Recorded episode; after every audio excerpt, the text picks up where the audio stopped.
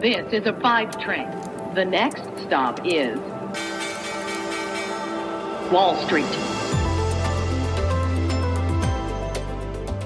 Hallo nach Deutschland und herzlich willkommen zu Wall Street Daily, dem unabhängigen Podcast für Investoren.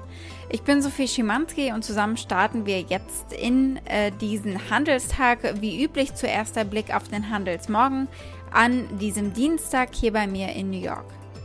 Die US-Aktien fallen leicht, weil sich die Anleger natürlich auf eine große Menge wichtiger Quartalsberichte gefasst machen und auf die Pressekonferenz der Notenbank morgen warten.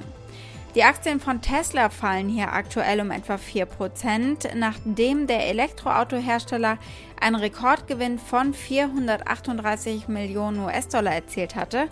Tesla übertraf die Erwartungen der Wall Street deutlich, was unter anderem aber durch den Verkauf von Bitcoin gefördert wurde, nicht durch den Verkauf von Autos. Wir sprechen gleich über Tesla nach diesen Ergebnissen. Die UPS-Aktien stiegen um über 9%, nachdem die Gewinne die Schätzungen der Wall Street übertroffen haben. Das Unternehmen hat bekannt gegeben, dass der Umsatz im ersten Quartal um 27% gestiegen ist. Klar, die Leute verschicken natürlich mehr, wo sie sich nicht äh, von Angesicht zu Angesicht treffen können.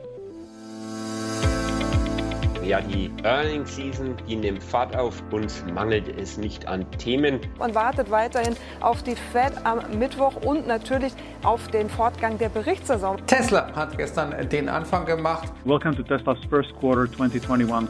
I'm joined today by Elon Musk and a number of other executives. Und dann eben nachbörslich erst die Quartalszahlen von Microsoft und Alphabet, Google.